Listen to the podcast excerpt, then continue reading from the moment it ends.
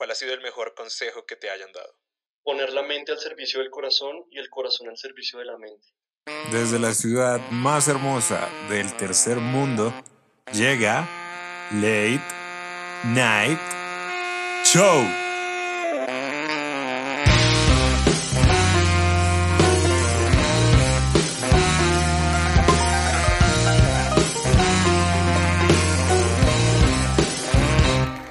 Gracias, gracias, muchas gracias. Gracias. Bienvenidos a Late Night Show. Yo soy David Botero y este es el primer capítulo. Es creo el día 123 de la cuarentena y ha sido una semana en donde ha pasado de todo. 106 días bebiendo. El récord con el que Ana del Castillo, la cantante de Vallenato, le ganó a Diomedes Díaz. Mientras tanto, en el centro de operaciones de Buchanan's, en Escocia, se preguntan ¿qué coño es Colombia y por qué nos salvó de la quiebra durante la cuarentena? Vacunas contra el coronavirus estarían listas para diciembre. Mientras tanto, nosotros rogamos a todos los dioses falsos y verdaderos que ojalá sea diciembre de este año. Antioquia empezará a tramitar pasaportes de emergencia para aquellas personas que tengan que hacer vuelos humanitarios al exterior. Y la verdad es que ya era hora. ¿Quiere alguien pensar en las reservas de perico en el mundo?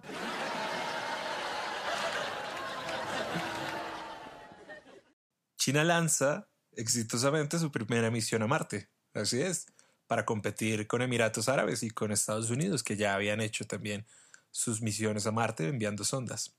Se cree que para febrero de 2021 la sonda china estaría ya recorriendo el planeta rojo. Lo cual es curioso, porque para la misma fecha vamos a seguir esperando esos pedidos que hicimos por AliExpress y Wish. El pasado lunes, Kanye West, en el meeting presidencial, dijo que la marihuana sería gratis si él llegara a ser presidente de los Estados Unidos. Mientras tanto, el cartel de Sinaloa, el cartel Jalisco Nueva Generación y todos los narcotraficantes colombianos se están poniendo de acuerdo y están haciendo las paces para evitar esta posible quiebra. Síguenos en Instagram como arroba late night show, en Twitter como show late, en Facebook como late night show. Pueden escucharnos en Spotify, Apple Podcast, Google Podcast, Evox, Spreaker, YouTube. Si, dado el caso, hay alguna otra plataforma en la que no estemos presentes, pero que sea de su agrado, por favor escríbanos y nosotros con gusto subiremos el programa ahí. El invitado de esta noche es una persona muy especial para mí. Es un bogotano de pura cepa y de no ser, porque nació en el 94, sería un auténtico cachaco chirriado a la carachas. Es un hombre que no cree en Dios, pero es muy apasionado por escribir historias porque, según él, el mundo se transforma cuando las personas creen en ellas. Un sujeto que todavía está aprendiendo a mirarse el espejo y su posición favorita de yoga es lavar la losa. Ha sido columnista, profesor y un gran estratega del mundo publicitario. Es cofundador y director de Venga le digo, un proyecto donde se promueve el diálogo como una herramienta para la vida. Y además de todo eso, es uno de mis mejores amigos. Con ustedes, Juan Garrido.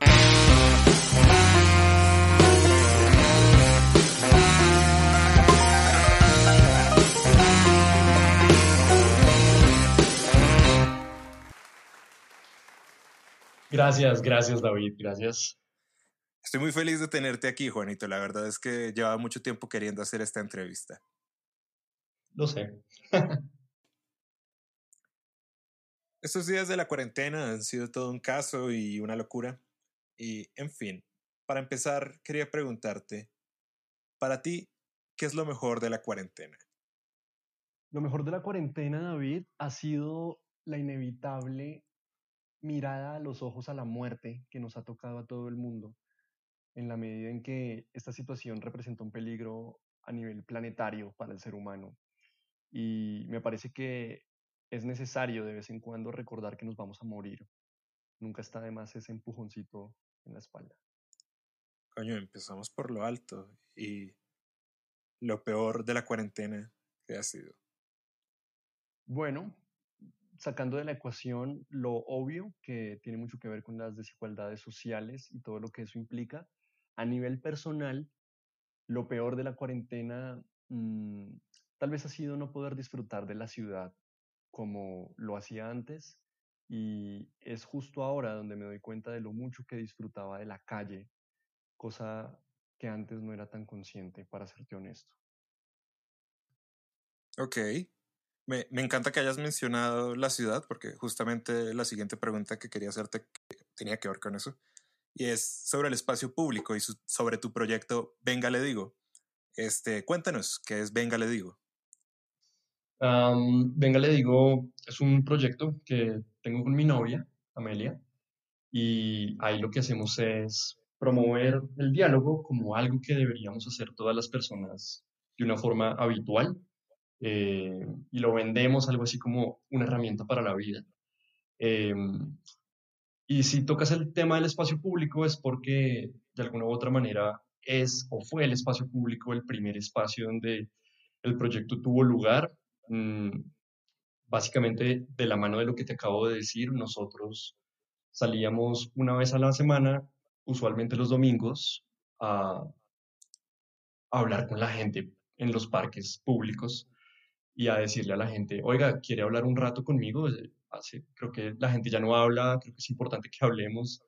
Y eso era lo que hacíamos, así empezó y bueno, luego empezó a crecer y, eh, y, y, de hecho, de hecho, ahora, ahora, ahora que me haces esta pregunta, voy a volver a responder la pregunta anterior. Creo que lo que más me ha costado en la cuarentena es no poder hacer venga, le digo, en los espacios públicos. Lo extraño muchísimo. Comprendo, comprendo. Y que ver con la ciudad. Ciertamente, porque tu proyecto era una forma como de retomar el espacio público. Sí, recuperarlo, algo así. Y bueno, dime, ¿dónde podemos seguir este proyecto, Juan? Em, somos muy inquietos, sobre todo en Instagram, arroba que venga le digo, aunque el proyecto se llama Venga le digo, pero Venga le digo ya estaba ocupado por algún otro hijo de puta, entonces arroba que venga le digo.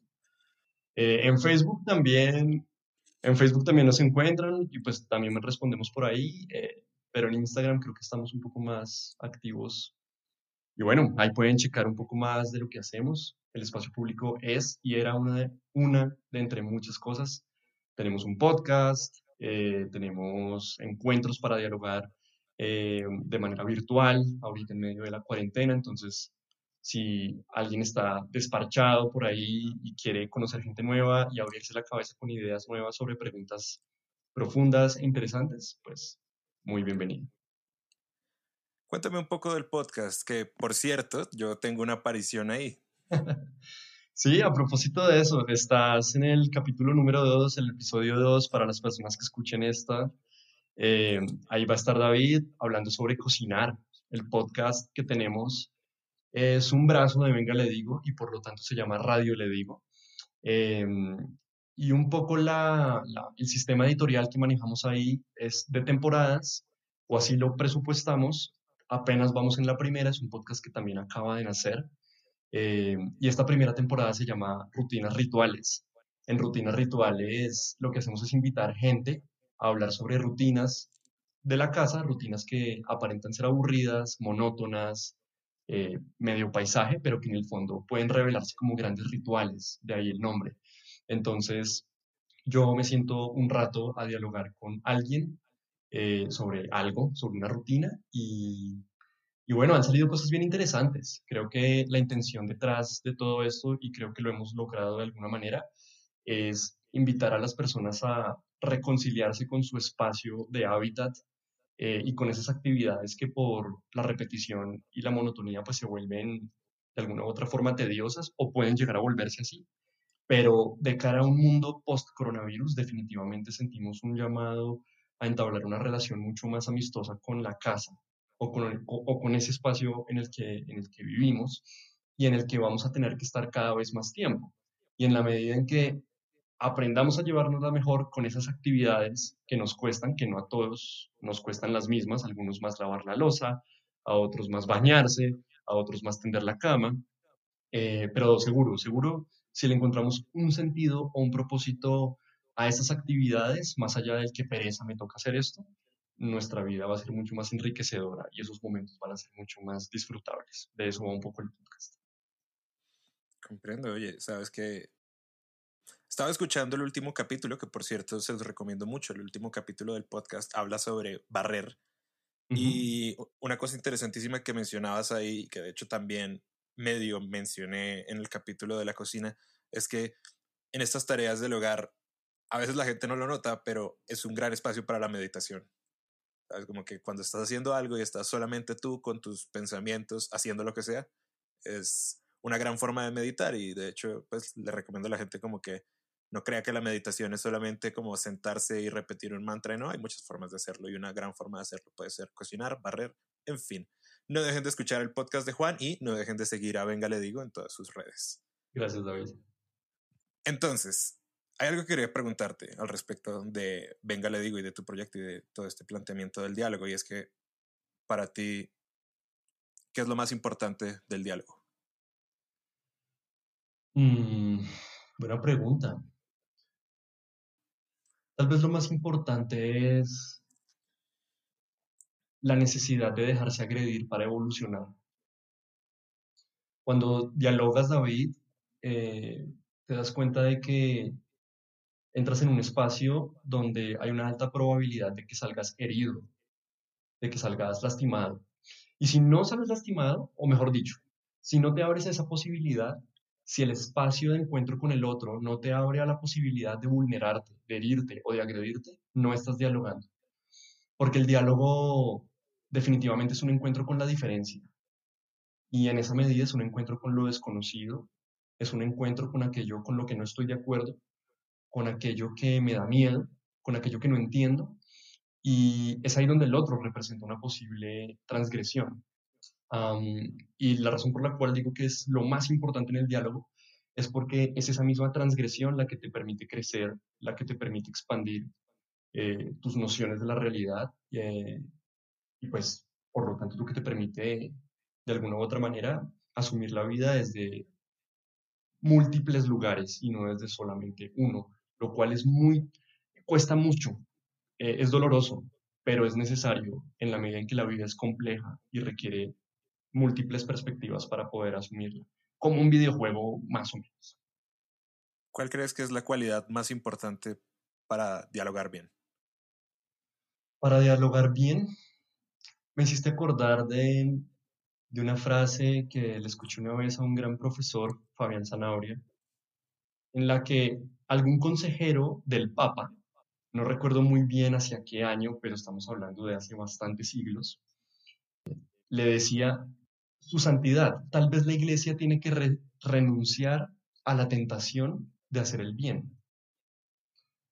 Y, yo creo que por ahí hay cosas, em, por ahí hay cosas al respecto de esta pregunta que me haces. Yo creo que la cualidad más importante en el diálogo es renunciar a la creencia de que no las sabemos todas y de que todo lo que pensamos, decimos y sentimos está bien para el otro y el otro por lo tanto debe creerlo de la misma manera. Es decir, si lo, si lo debiera sintetizar en una sola palabra, creo que sería la humildad. Otra pregunta al respecto del diálogo y es que a las personas introvertidas que les cuesta mucho dialogar, ¿qué consejo les darías para mejorar sus habilidades de diálogo? Les diría que encuentren su, lugar seguro. El diálogo solo se permite y solo aparece, solo es un ejercicio que acontece y que se permite en la medida en que nos sentimos seguros. Por más extrovertido que seas, si el espacio, si el tiempo, si la persona con la que vas a dialogar no te inspira un ánimo de seguridad, difícilmente vas a abrirte, vas a, a permitirte esta vulnerabilidad de la que te hablaba antes. Eh, en la medida en que aprendes a dialogar cada vez más, configurar esos espacios es más fácil y depende de, digamos que necesitas menos filtros eh, o contemplas menos filtros para ejecutarlos. Es la razón por la cual eh, de pronto personas como tú o como yo, que eh, somos anfitriones de podcast eh, y tenemos más confianza en, en, nosotros mismos o somos más extrovertidos, mm, sentimos la necesidad de pasar por menos puntos a chequear o por filtros para sentirnos seguros en un espacio de conversación. Una persona introvertida tal vez tiene más filtros o más checkpoints en su lista para validar antes de entrar en uno de estos espacios. Eh, por lo tanto, mi consejo sería busque o identifique a esa persona con la que ya tienes una relación de confianza, con la que ya entras, entraste en una relación de vulnerabilidad y ejercita tu diálogo con este tipo de personas eh, y practícalo. Definitivamente el diálogo es una práctica y es un ejercicio tanto como el cultivo del cuerpo. Es decir, si no, si no lo practicas, no lo aprendes y en la medida en que lo practicas y lo practicas cada vez más, lo aprendes cada vez mejor, como ir al gimnasio. Funciona algo similar. Por ejemplo, yo, que soy un enclenque eh, casi a la, al nivel de un palillo que se lo va a llevar el viento, eh, me da pereza, me da jartera el gimnasio porque siento que estoy como en una competencia de cuerpos, además que parecen como acuarios, eh, tipo vitrina, donde la demás gente pasa y, nos, y nos ve, y bueno, en fin. Siento que hay, hay, algún cierto tipo de introversión en ese ejemplo que me pasa a mí y que hace que yo haga ejercicio en casa. Entonces tengo pues mis cosas para hacer ejercicio en la casa, eh, que vendría a ser mi espacio seguro, donde hago ejercicio con mi novia, eh, que también es una persona con quien tengo una relación de confianza y donde no siento esa competencia o esa presión o esa mirada del otro que me incomoda. De pronto esa analogía valga para una persona introvertida que quiera aprender a dialogar cada vez mejor. ¿Cuál crees que es la mejor grosería que hay? La que esté mejor contextualizada. Creo que no, no, no me gustan los universalismos, pero cuando te golpeas el dedo pequeño del pie con la cama, el hijo de puta con tilde en la U, aunque por ser palabra grave no lo debería, pero las groserías se permiten esos, esas transgresiones del lenguaje. Definitivamente el hijo de puta con tilde en la U, creo que es una gran grosería, es una de mis favoritas, es terapéutica, la recomiendo 100% a mis pacientes. Em, y creo que es como la, la, que yo, si dependiera de mí, universalizar una sola grosería eh, y una que debería contemplarse en los manuales de educación para niños, debería ser esa. Y fue puta. Con tilde en la U. Con tilde en la U. pero, pero creo que dependiendo del contexto, eh, hay groserías que se adaptan mucho mejor a las situaciones. Como no me cree hijo de puta, que es distinto, por supuesto.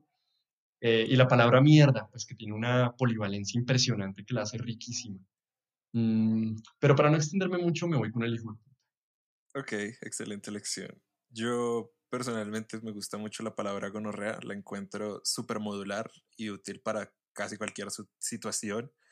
Y así como tú dices, como que es súper contextual, entonces como que la puedes usar en muchos contextos y de formas positivas y negativas, ¿sabes? Como que te preguntan, oye, ¿y qué tal estuvo esa fiesta? Y tú dices, uy, estuvo una gonorrea y eso puede significar que estuvo muy bien o que estuvo muy mal.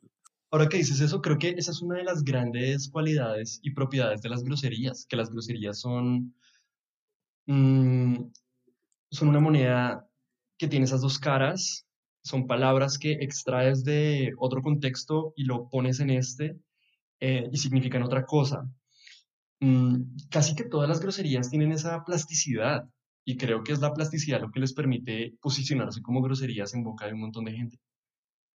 Si no tuvieran esa, ese grado de flexibilidad eh, y se permitirían, y, y si no se permitieran tantas transgresiones en el lenguaje, pues no funcionarían como groserías tal vez. Es decir, es muy extraño que cojamos enfermedades venéreas y las usemos para designar otras cosas, cosa que no pasa con otras palabras.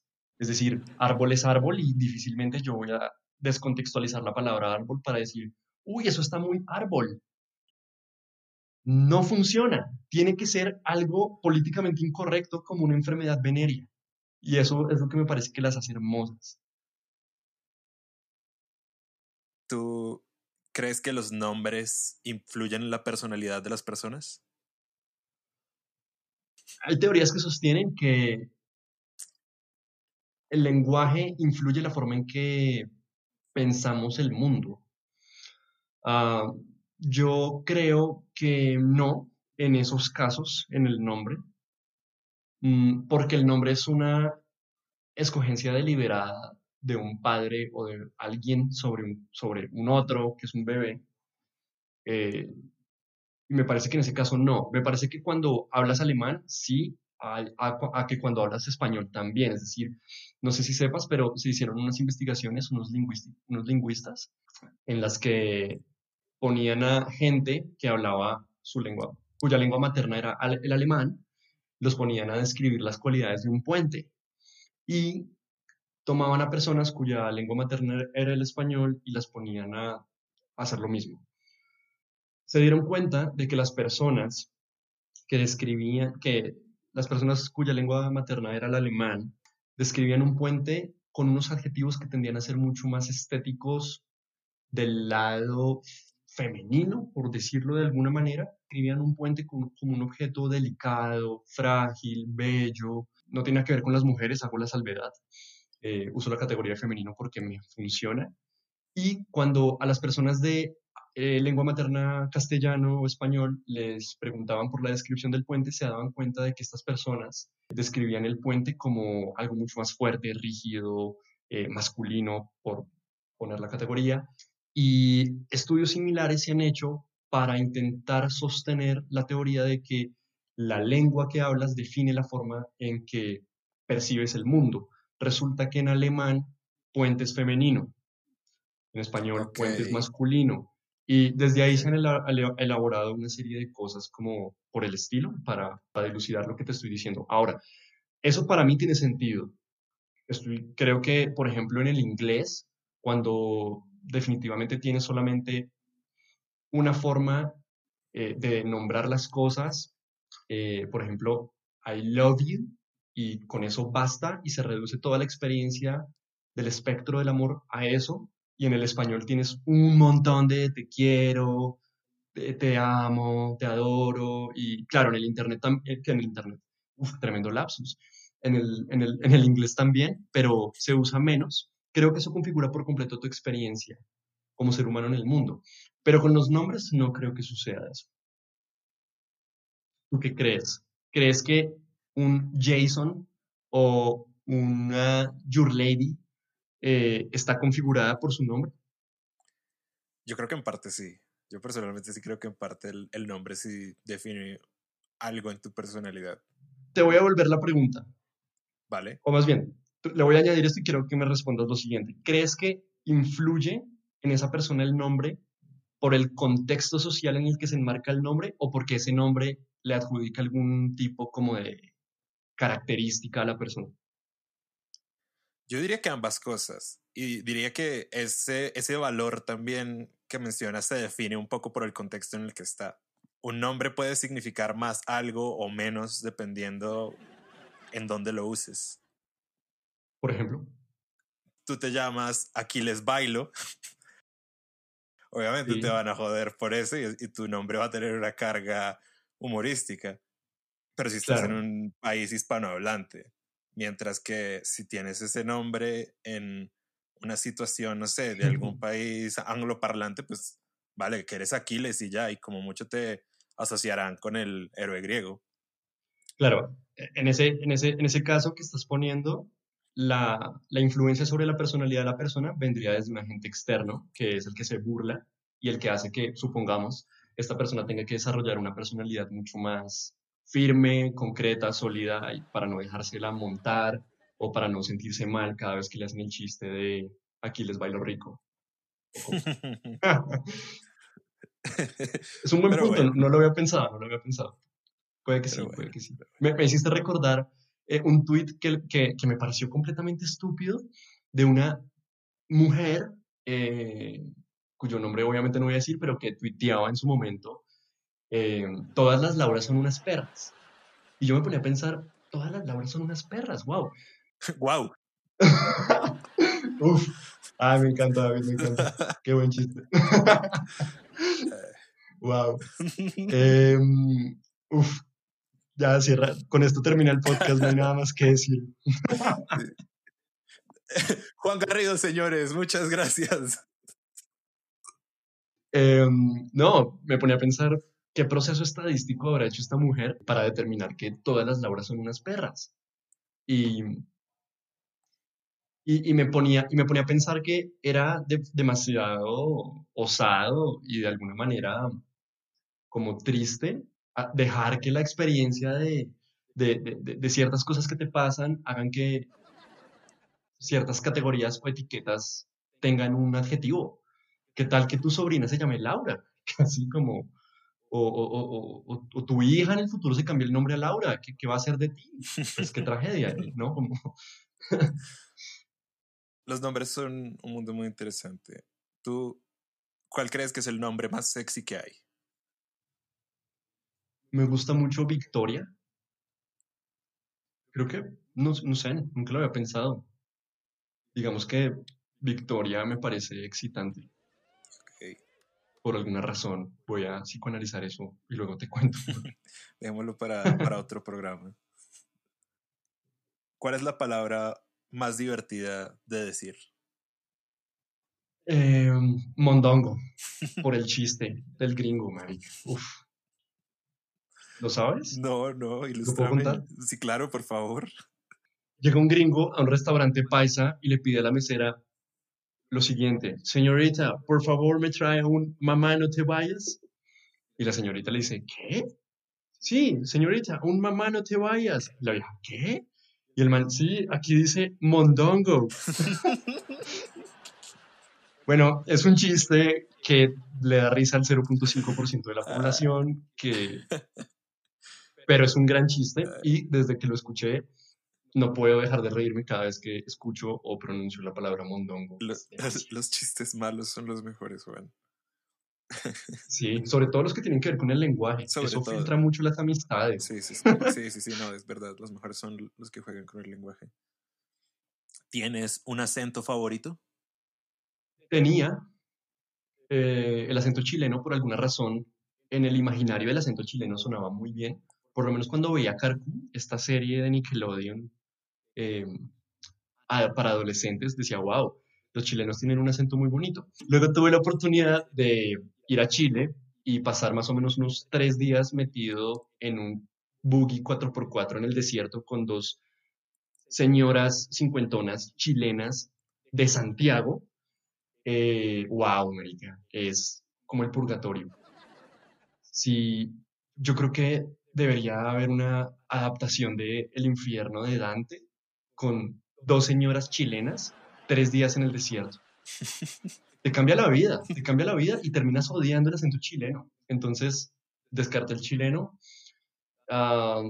El caleño últimamente me viene haciendo ojitos. Por alguna extraña razón, eh, eh, he dado con personas caleñas y me parece un acento, no diría sexy, pero, pero, pero que es, se me, me parece como, como muy bailable, Ok, obviamente. ok.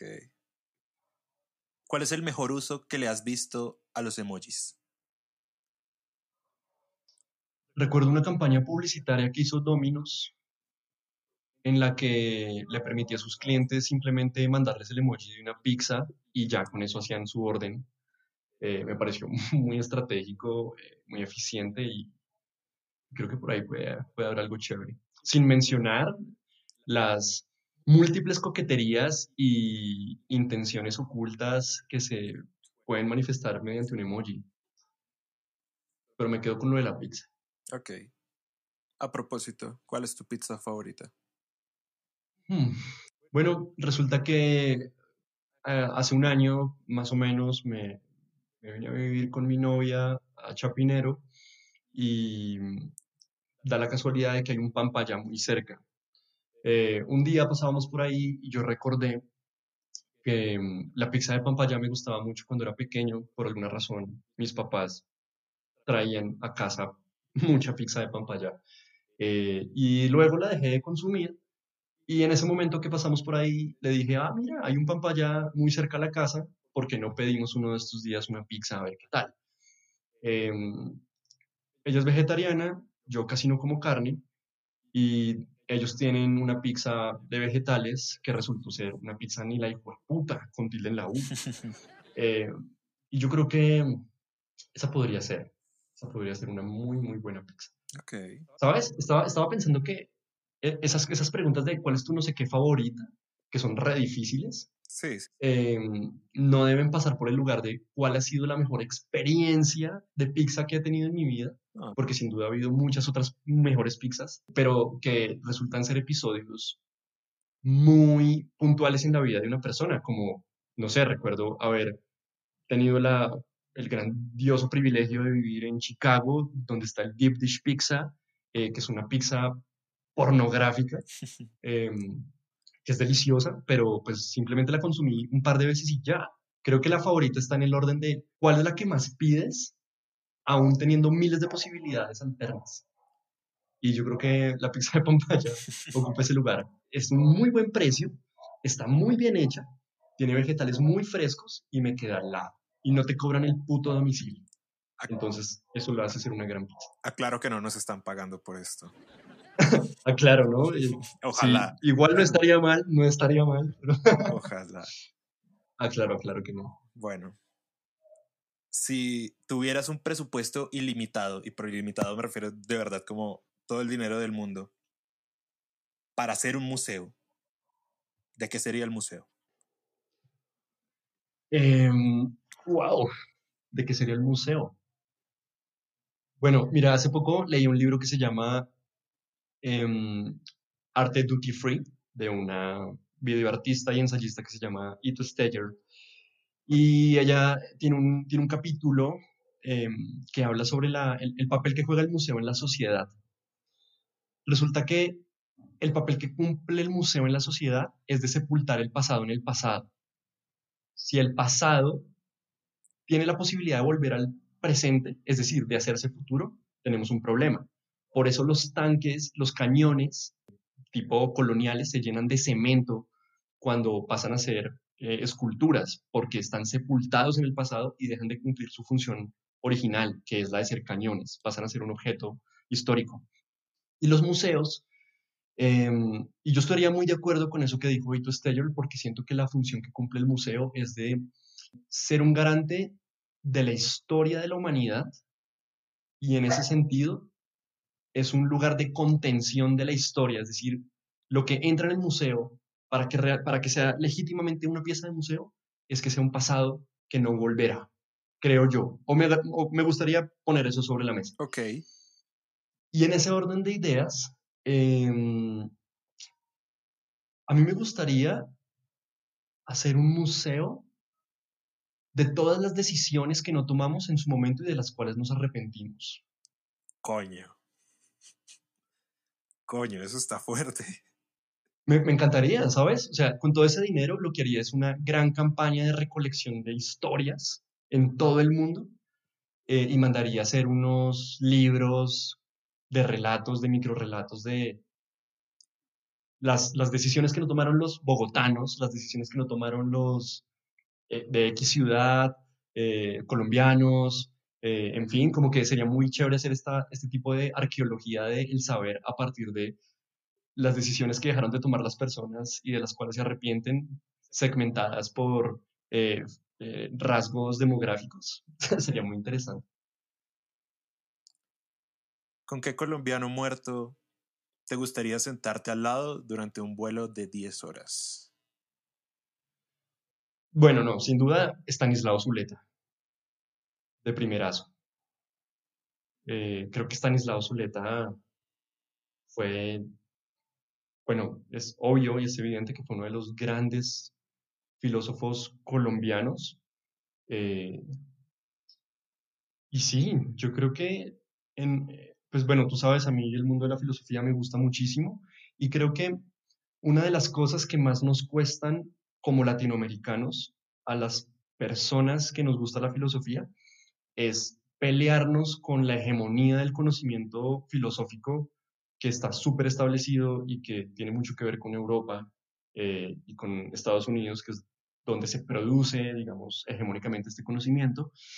Y en ese orden de ideas, entrar a la búsqueda de un conocimiento propio o de pensadores locales es difícil porque, pues, tienes que lucharte contra eso. y cuando descubres que tu país y un país como Colombia, en el contexto que, que, que, está ahí, que, que emerge como país Colombia, tener un pensador como Estanislao Zuleta me parece genial. Y, creo que estar en un vuelo con él durante 10 horas sería increíble. Con Esperanza Gómez también, pero creo que Stanislao Zuleta le gana. Si pudiera saber la verdad sobre cualquier conspiración, pero mueres justo después de saber la verdad, ¿cuál sería?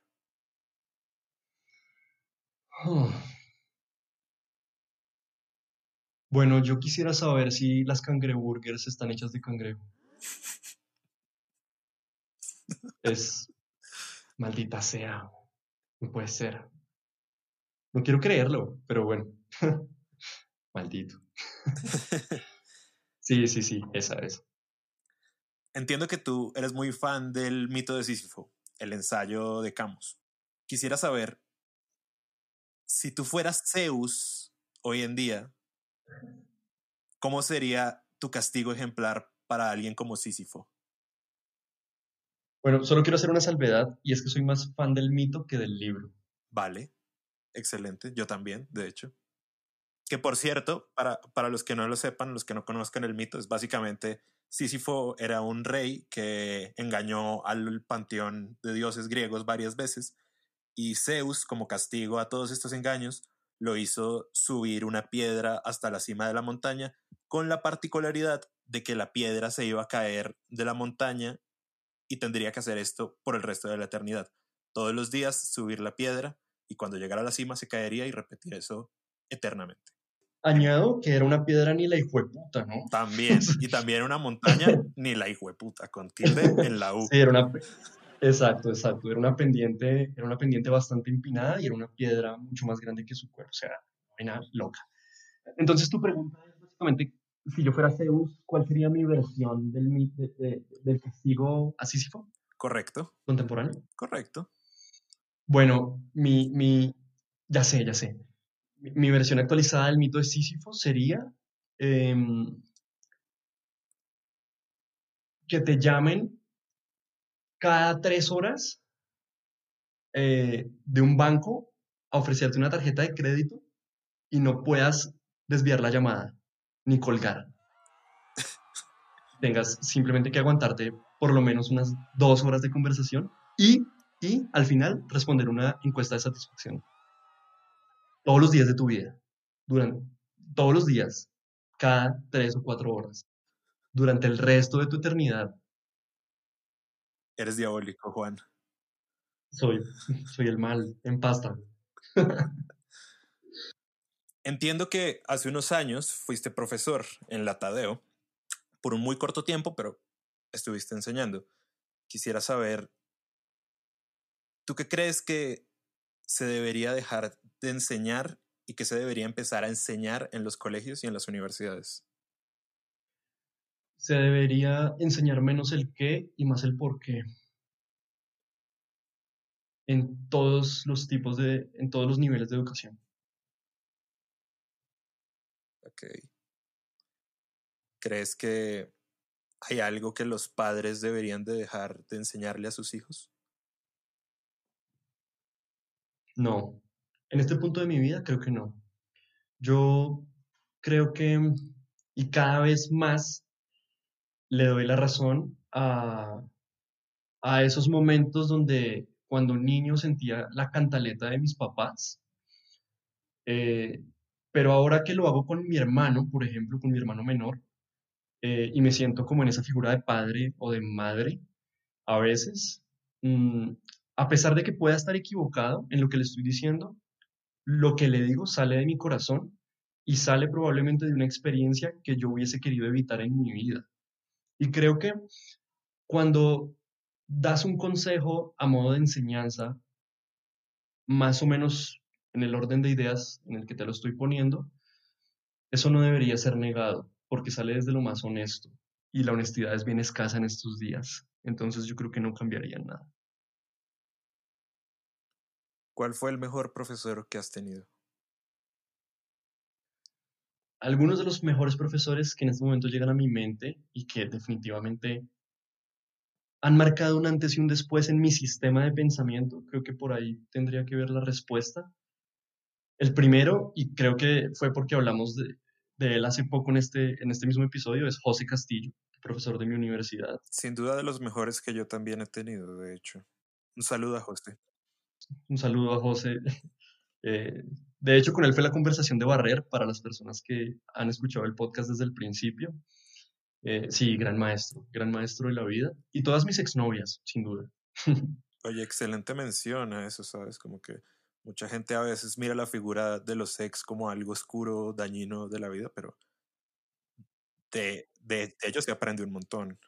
Grandes maestras, grandes maestras, mis exnovias. Y en general, pues, bueno, no puedo hablar por nadie más, pero mis exnovias han sido unas senseis de la vida, eh, de mi vida. Me, me, han me, me, enseñaron a amar, básicamente. No hay nada más importante que eso. Me han enseñado a amar.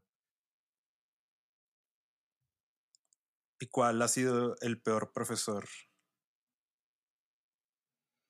Bueno, eh, exceptuando a José y otros tres, el resto de profesores de la universidad, de la Tadeo, hago la mención, eh, son una basura. Y, y yo creo que lo dejaría ahí.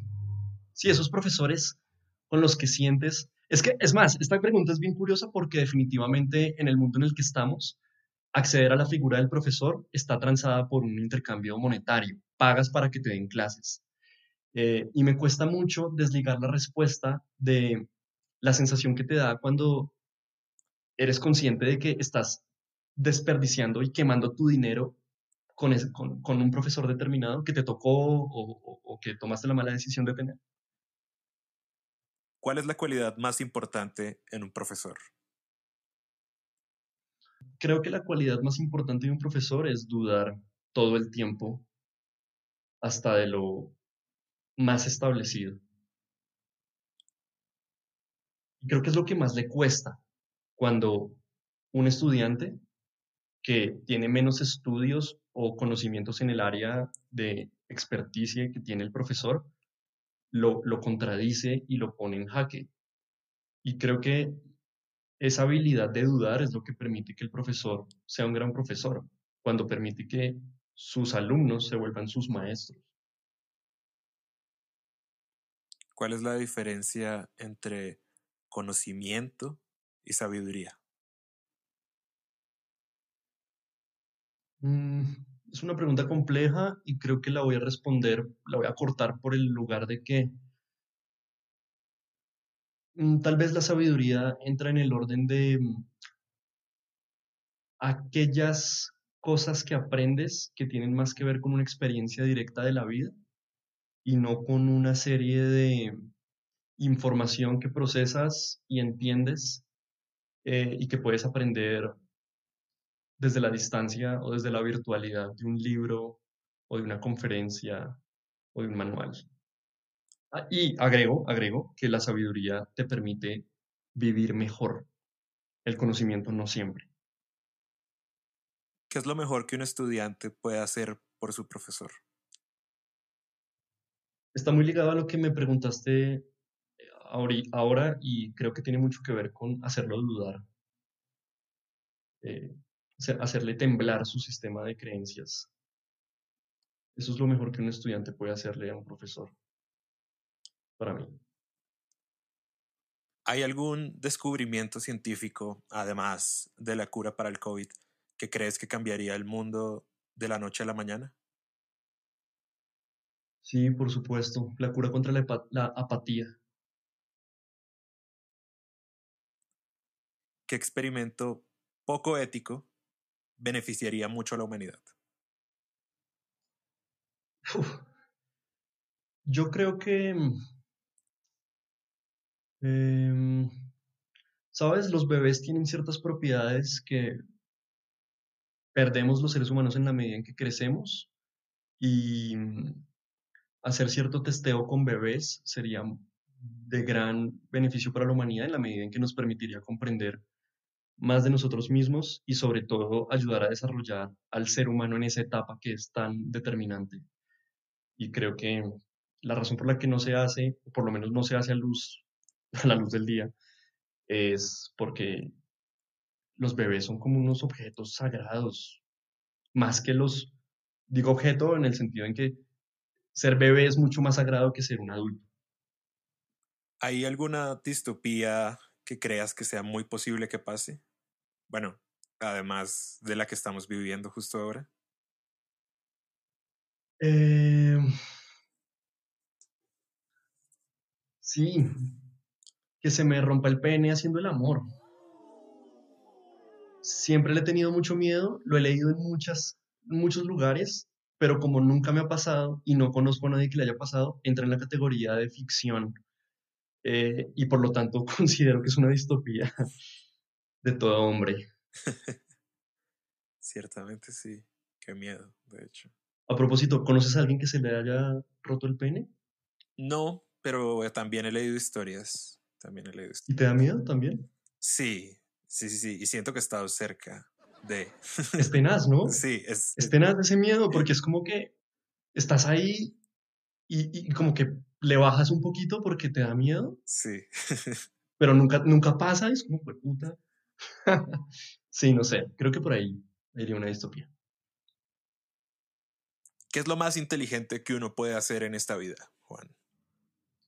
Ahorrar dinero. ¿Cuál ha sido el mejor consejo que te hayan dado? Poner la mente al servicio del corazón y el corazón al servicio de la mente. Coño, pero qué cosa más bella. Fue una gonorrea cuando me lo dijeron. ¿Quién te lo dijo, por cierto? E- Es una historia bonita. Yo estaba mochileando por Argentina, llegué a un pueblito que se llama San Martín de los Andes, eh, como en la parte norte de la Patagonia, entrando apenas a la Patagonia, y alquilé un, un Airbnb eh, y resultó ser un viejito, ya muy viejito, er- muy solitario, como con su casita en medio del bosque, y un día, una noche, hablando con él, contándole de mi vida, él contándome de la suya, y con sus muchos años de ventaja, de sabiduría por encima de mí, simplemente me miró a los ojos eh, en un momento en que yo estaba medio enredado en la historia que le, que le contaba, porque estaba pasando por una crisis bien existencial en ese momento, y el tipo simplemente me miró y me dijo eso. Me dijo, Juan, pon tu mente al servicio de tu corazón y tu corazón al servicio de tu mente. Y ya.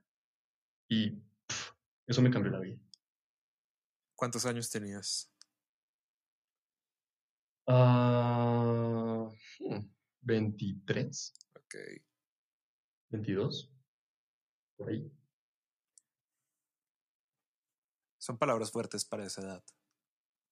Son palabras muy fuertes. Para cualquier edad, tal vez. Sí, sí, sí. Pero bueno, ahí se los dejo a los oyentes que también estoy seguro que les puede ayudar bastante. ¿Y a ti? Sí, tal vez a mí. ¿Hay algún personaje ficticio del que te hayas enamorado alguna vez? Ah, qué curioso. Justo anoche estaba hablando de eso con mi novia. Le contaba que había una, mm, un anime eh, cuando yo era niño, que seguro tú también viste, que se llamaba Shaman Kid. Sí, lo distingo. ¿Lo recuerdas? Lo distingo. No lo veía muy seguido, pero lo distingo. Bueno, en ese anime había un personaje principal que era un chico, en fin, y el chico tenía una novia. Y la novia era eso que académicamente llamamos una malparida. Lo trataba como un culo, eh, era como bien rebelde y, como que todo le sabía mierda, eh, y era como súper prepotente, pero era divina, era un personaje, eh, además era una caricatura. Y yo recuerdo, no sé, tener 10 años, 11 años, no sé, y ver Chaman Kid y enamorarme de la chica sobre todo por su personalidad tan malparida.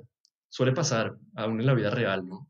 Eh, creo que desde ahí se configura como esa, ese goce, ese goce con lo destructivo, pero bueno, ese personaje me arrebataba unos cuantos suspiros y pajas preadolescentes. ¿En dónde serás siempre bienvenido? En la casa de mis papás. ¿Y en dónde nunca serás bienvenido? En la casa de mis papás. ¿Puedo saber por qué? Por la razón por la que uno se va de la casa. Cuando uno, se, cuando uno deja de sentirse bienvenido, te vas. Y extrañamente cuando te vas, vas a ser bienvenido de vuelta por siempre. Dicen que las mascotas son los nuevos hijos y que las plantas son las nuevas mascotas. ¿Tú qué opinas? ¿De dónde sacaste eso? Lo vi en un meme. Ah, sí, yo podría estar de acuerdo. Creo que hay unos grados de humanización. Eh, de hecho, la palabra domesticación viene del francés dom, que, se, que vendría a ser, a ser algo así como del hombre, domesticación. Em, y creo que la domesticación sucede en el nivel en que humanizas a las otras especies. Creo que no hemos llegado al punto de ponerle medias a las plantas o trajes a las plantas como si a los perritos y a los gatos a veces. Em, y en ese orden de ideas estaría muy de acuerdo, sobre todo porque eh, sacas a las especies de su lugar, digamos, natural eh, y los traes de alguna forma como objetos de decoración. Eh, en parte, no estoy diciendo que uno tenga plantas para tenerlos como objetos de decoración, pero sin duda cumplen un papel fundamental en la estética del hogar. Y lo cual también pasa con los hijos eh, y con los, con los animales, claro. ¿Cuál ha sido el mejor concierto de tu vida? Sí, bueno, pues el primero que se viene a mi cabeza es eh, en un estéreo picnic. Había una banda, eh, una vez que yo me, me, gusta, me gustaba, ya no me gusta tanto realmente, pero me gustaba mucho, que se llama Tame Impala. y recuerdo que con el grupo de amigos que eran muy cercanos a mí, con el que estaba en ese momento en, en ese festival, nos metimos un ácido de muy buena calidad. Eh, y yo lloraba. Yo no entendía nada, pero lloraba y sabía que estaban ahí. No me acuerdo de nada. Pero sin duda es de los mejores conciertos en los que he estado. Y otro, una banda eh, que se llama Falls, también como muy famosa por estos días. Eh, vinieron una vez a Bogotá. Eh, fue muy primitivo, fue muy primitivo. hacía mucho calor, todo el mundo como que se empezó a quitar la ropa, empezaba todo el mundo como a empujarse entre todo el mundo, pero, pero con amor, no con violencia, como en el Rock al Parque, donde los skinheads le jalan las patillas a los emos, les rompen las cabezas. Como debe ser. Eh, como debe ser, sí, las cosas han cambiado, todo tiempo pasado fue mejor, pero ese concierto de Falls fue muy bueno porque sentí eh, ese sentido como de tribu danzando alrededor del fuego de una forma muy extática, al son de una música muy rápida y, y fue muy bonito. Creo que lo dejaré en esos dos por ahora. Si fueras un color de una caja de crayones, ¿cuál serías, Juan? Creo que sería verde manzana. ¿Por alguna razón en especial? El verde manzana me gusta mucho. y, y creo que el verde manzana es un gran color. ¿Cuál es tu olor favorito? Eh, me gusta mucho el olor a depósito, como de ladrillo húmedo. Mm, sí, es muy placentero para mí. ¿Me lo podrías describir? Yo, de hecho, no tengo olfato y me gusta escuchar cuando la gente describe un, un estímulo de algún sentido. Ok, bueno, qué, qué, qué, bueno que me preguntes eso porque jamás he hecho ese ejercicio. A ver. Ah, el olor a ladrillo mojado o a ladrillo húmedo es un olor extraño porque viene a ser algo así como un oxímoron. El ladrillo es seco y es raro que esté húmedo o que huela a húmedo.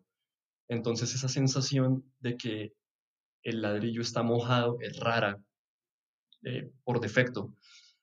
Y digamos que por lo mismo, en el momento en que lo percibes, sientes algo así como un cortocircuito en tu cabeza que no te permite identificar muy bien a qué huele, pero sabes que tiene que ver con la tierra. Y tal vez me gusta mucho porque eh, el ladrillo comparte ciertos orígenes eh, en su producción con, la tierra, obviamente, eh, y pasa por un proceso que lo hace ser ladrillo, pero es algo, es algo que viene desde el suelo. Ah, y, y, de pronto, de alguna forma, este depósito guardado, ladrillo húmedo, me recuerda como, como a la tierra, no sé, yo soy una persona que ha vivido mucho tiempo entre el asfalto, muy de ciudad, en edificios, mucho concreto. Justamente eso te iba a decir, de hecho es curioso que mencionaras el ladrillo mojado, ya que el ladrillo es como lo más común de las fachadas bogotanas y que esté mojado también es lo más común por lo lluviosa que es esta ciudad. Claro, pero, pero es que hay una particularidad cuando el ladrillo eh, eh, está en un lugar donde no hay ventilación, que por eso puse el ejemplo del depósito. Ok. Porque porque de hecho es precisamente en los depósitos donde más he sentido el olor a ladrillo húmedo. La humedad se concentra, no se puede ventilar y pues queda ahí como en el aire. Y qué bonito, nunca lo había pensado. De hecho, creo que me reconecta con la naturaleza, pensar en el, en el ladrillo slash tierra húmeda, ah, sin poder acceder a él directamente porque pues estoy acá encerrado entre, entre todo este asfalto. Tal vez por eso me gusta mucho. ¿Tienes algún placer culpable? Sí, sí, sí, sí. Bueno, sí.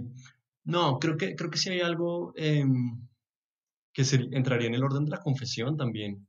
Em, por mi contexto, por el tipo de música que frecuento y por el tipo de relaciones interpersonales que sostengo a partir de la música, eh, que, como sabrás, pues, digamos, muchos de mis amigos más cercanos tienen mucho que ver con escenas underground, eh, experimental con el sonido y a mí me encanta gritar Miguel Bosé y Rocío Durca así a corazón abierto, es la verdad. Y es que a quién no, hay que ser un depravado como para que no te guste.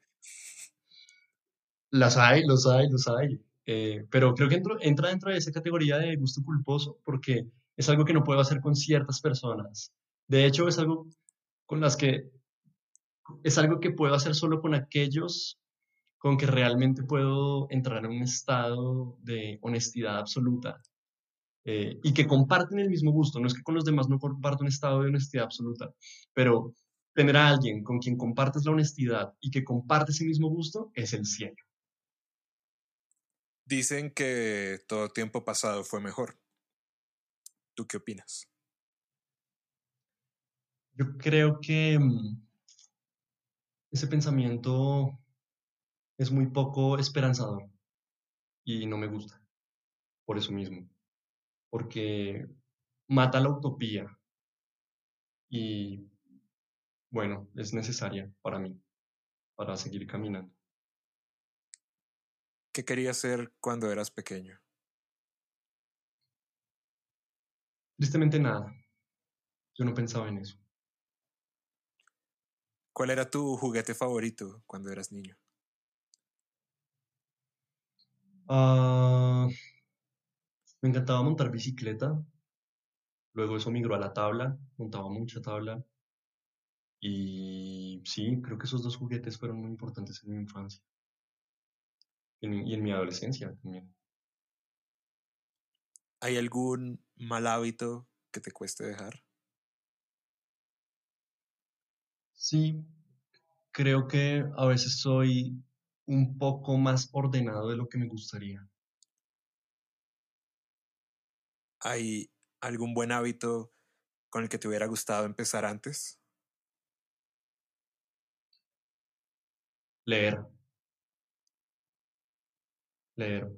Me hubiese encantado haberlo hecho mucho antes de lo que, de lo que fue. ¿Cuál fue el primer libro que leíste? Hmm, una pregunta. Tal vez fue El alquimista de Pablo Coelho. Libro consciente, ¿no? Creo que hay que hacer esa distinción. Sí, digamos que por gusto propio, por motivación propia tuya de querer leerlo, no tanto como porque te obligaran en el colegio. Sí, yo recuerdo que El alquimista de Pablo Coelho fue un libro que no leí porque quisiera leer ese libro o ese autor, sino porque realmente quería leer un libro. Y era muy pequeño. em, ¿Cuántos años tenías? en ese entonces yo debí tener por ahí unos 13. Bueno, no, sí, ponle 13. Y recuerdo que em, yo, recuerdo, yo recuerdo haberle dicho a mi mamá, mamá, recomiéndame un libro, quiero leer un libro. Y mi mamá, pues ella eh, eh, ama a Pablo Coelho, o lo amaba en su juventud, no sé, tenía muchos libros de, de él en la casa. Y me dijo, léete este libro. Y yo lo leí y wow, quedé fascinado realmente. Contra todo, contra toda crítica que se le puede hacer a Pablo Coelho, creo que El alquimista es un gran libro. ¿Y cuál es el último libro que leíste? Justo ahorita estoy terminando un libro, este que te acabo de mencionar hace un, hace unos, hace un rato, que se llama Arte Duty Free, eh, de un ensayista que se llama Ito Steyer. Es básicamente como una crítica al arte contemporáneo eh, y a los procesos de digitalización del mundo. Cómo ha cambiado todo. ¿De Pablo Coelho hasta acá? Un poco. Dime algo que en tu vida haya empezado mal, pero haya terminado bien. Mi relación con la marihuana.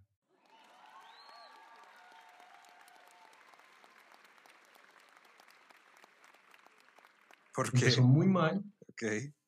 No, porque pues empezó a esa edad tipo 16 años, 17 años, en las que, en la que uno pues simplemente quiere reafirmar su existencia destruyéndola. Y mi relación con la marihuana empezó como algo pues muy desde ese lugar, ¿no? Desde el lugar de, por un lado ese, querer e- explorar, mirar de qué manera puedo zafarme de la realidad, también un poco por la presión social de el que fuma marihuana es más cool en ese entonces, no sé hoy que sea cool para, para los chicos de 16 años, pero en ese entonces era eso.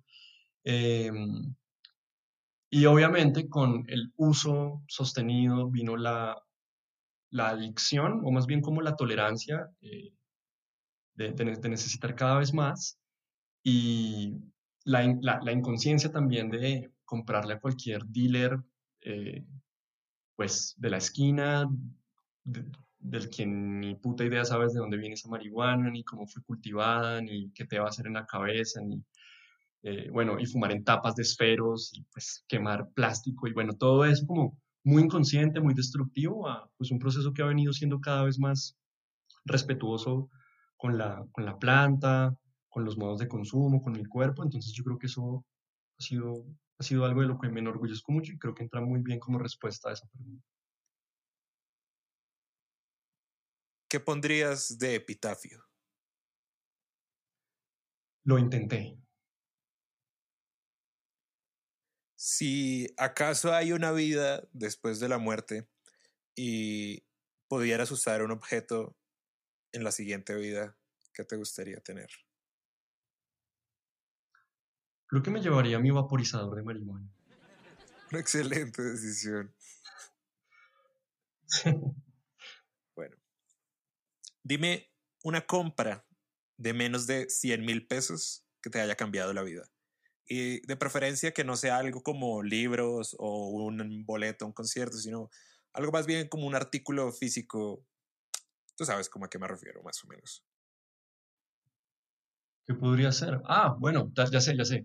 Em, estas bases para el portátil, para poner el computador, que elevan la pantalla y la ponen en, un- en una posición más a la altura de tu cabeza, de tus ojos, me cambió la vida y se la cambiaría a todo el mundo. Lo que hacen estas cosas, que me costó como 60 mil pesos, em, es que em, eh, endereza tu espalda sin, por arte de magia casi. Y eso te evita muchos problemas a futuro y ni te das cuenta. Es un cambio muy sutil, pero muy significativo. Se lo recomendaría a todo el mundo acá. ¿Qué es legal ahora, pero que tú crees que será ilegal en 10 años?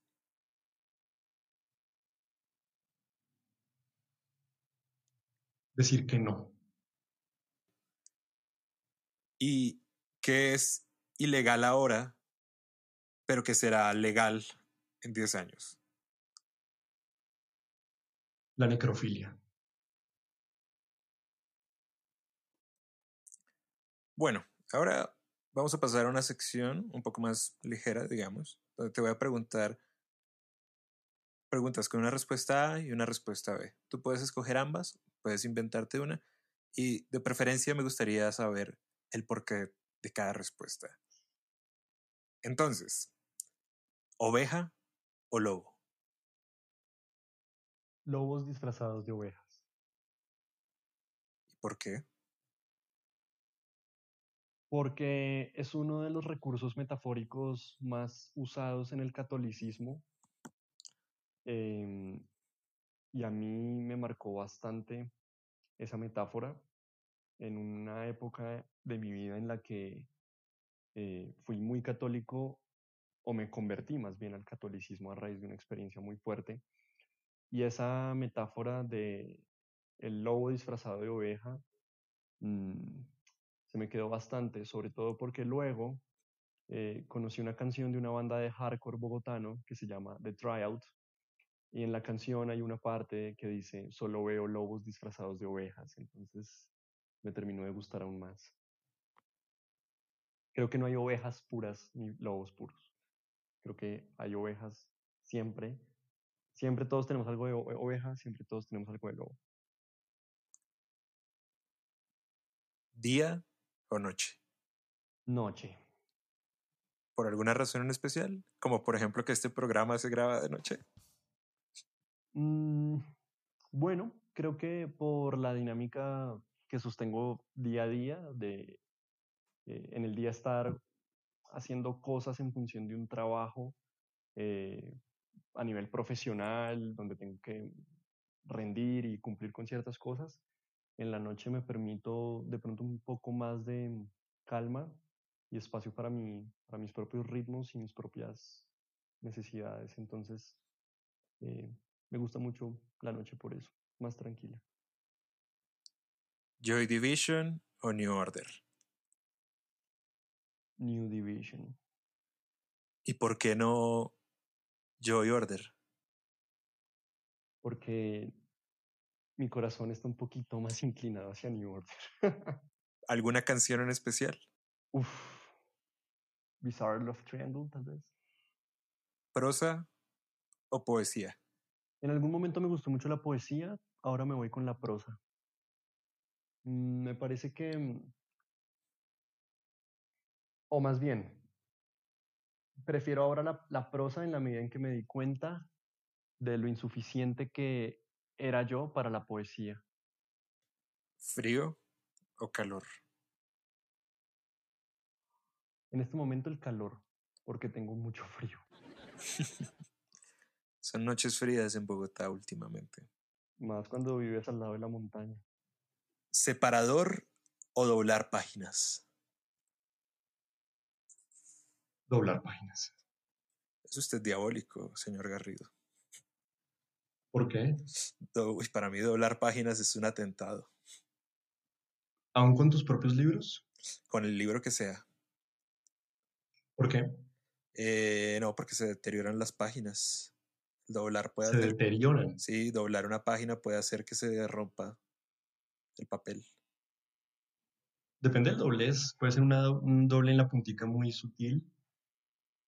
Yo tengo toda una política frente al doblado de páginas, de hecho. ¿Podrías contarme? Claro. Eh, de hecho, esa es una política que en defensa del doblado de hojas. A, mí me gusta pensar los libros como objetos que se completan en la medida en que son intervenidos por quien los lee así como subrayarlos, escribir sobre ellos, doblar las páginas, hace que la experiencia del libro, hace que la esencia del libro sea realmente como eh, potenciada en la medida en que el libro no está escrito del todo en su última letra, en su última palabra al final de él, sino que se escribe constantemente en la medida en que lo lee alguien. Si yo te presto uno de mis libros y tú lo ves todo rayado o, doblado en algunas páginas, tú vas a leer ese libro, pero además vas a leer el libro que leyó Juan, porque estas, estos dobleces, estas modificaciones en el libro hacen parte de su identidad en la medida en que pasaron por mí. Dejarlo intacto para mí sería de alguna u otra forma no darle la memoria de mi experiencia con el libro. Creo que sería como negar que yo pasé por ahí. Eh, también creo que no todo el mundo pasa de la misma forma por los libros, pero mi experiencia personal con los libros es una experiencia violenta, tanto del libro hacia mí como de mí hacia él. Eh, y en esa medida creo que es importante dejarle marcas, así como el libro deja marcas en mí. Coño, nunca lo había visto así. Y ahora me siento como un cobarde por, por separar las páginas. Es tarde, es tarde. Bueno, ahora para ir cerrando, vamos a pasar con una sección de recomendaciones que tú me recomiendes a mí y a todos los oyentes. Entonces, ok. ¿Una película? Una película. Buscando a Nemo.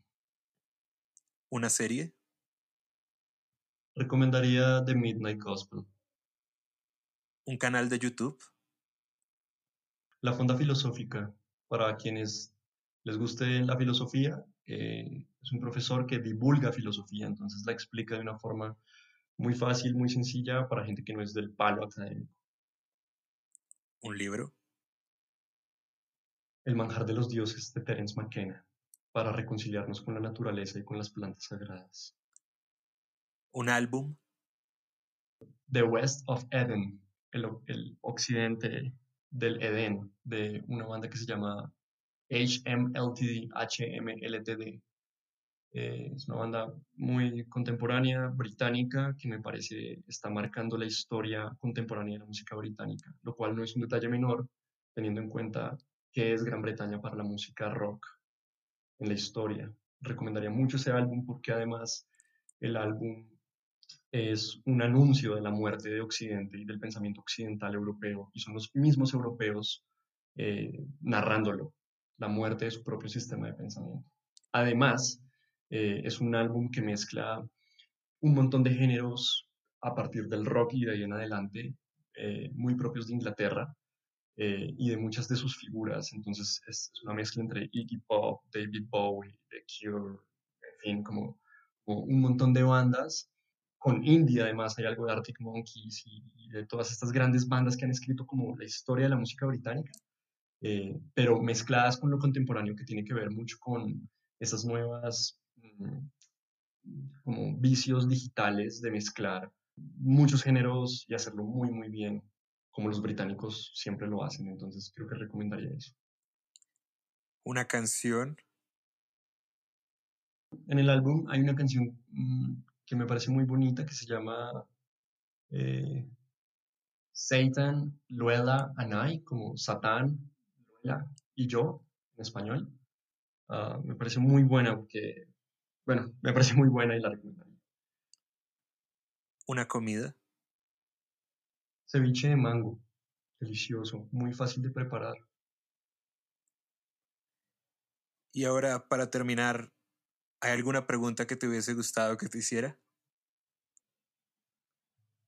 Ah, me hubiese gustado que me preguntaras mi relación con la religión, con mi espiritualidad, pero no me hubiese gustado respondértela.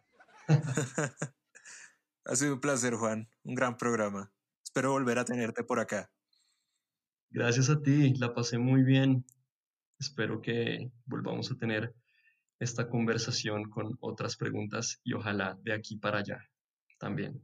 Muchas gracias por invitarme. A ti por venir. Juan Garrido, señores, muchas gracias.